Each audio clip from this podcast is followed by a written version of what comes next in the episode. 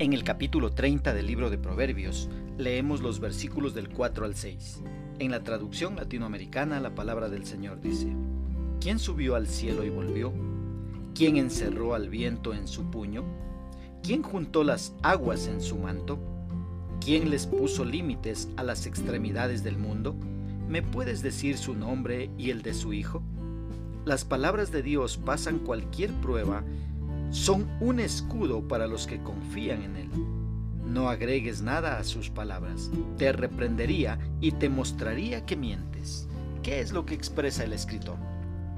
Hace algunas preguntas y cada una de ellas nos hace pensar en lo inescrutable que es Dios y en lo inútil del esfuerzo de intentar comprenderlo con el puro razonamiento humano.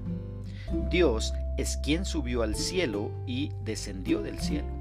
Dios es quien puede contener el viento en su puño. Dios es quien puede envolver el mar en su capa. Dios es quien estableció los límites de la tierra. El hombre no puede conocer por sí mismo su nombre ni el nombre de su hijo. Para comprender a un Dios con estas características, hace falta algo más que el razonamiento humano. Hace falta la sabiduría que solo Dios puede dar. Este es el punto que quiere comunicar Agur. Los versículos 5 y 6 en la versión Reina Valera de 1960 dicen, Toda palabra de Dios es limpia. Él es escudo a los que en Él esperan.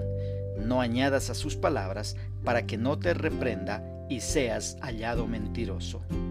Este es un claro y contundente testimonio a favor de la palabra de Dios en general. Cuando Augur habla de que toda la palabra de Dios es limpia, se está refiriendo a que toda la palabra de Dios es digna de todo crédito. La Biblia no es un libro de ciencia, pero cuando habla de algo científico, siempre está en lo correcto.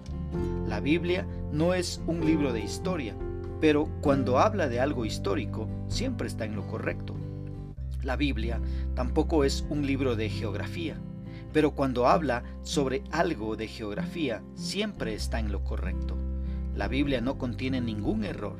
La Biblia no se contradice a sí misma en ninguna de sus partes.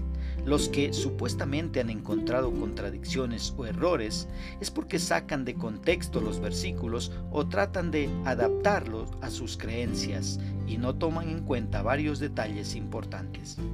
La Biblia es la palabra de Dios, de principio a fin. No es que la Biblia contiene la palabra de Dios, la Biblia es la palabra de Dios. Por tanto, usted y yo podemos confiar totalmente en todo lo que la Biblia dice. Si Dios ha hecho alguna promesa en la Biblia, eso se tiene que cumplir absolutamente. Esto ha motivado a Agur a decir, Dios es escudo a los que en Él esperan. El Señor protege a los que en Él confían. Siendo la Biblia la palabra infalible de Dios, sería una blasfemia que el hombre le añada algo. A pesar de la advertencia, han habido y habrán personas que osan añadir sus propias ideas a la Biblia. A personas así, Agur les hace una solemne advertencia. Si te atreves a añadir algo a la Biblia, Dios te reprenderá y quedarás como un mentiroso. ¿Cómo podemos aplicar esta porción bíblica a nuestra vida? Primeramente, reconociendo que la Biblia es la verdad. La Biblia está completa.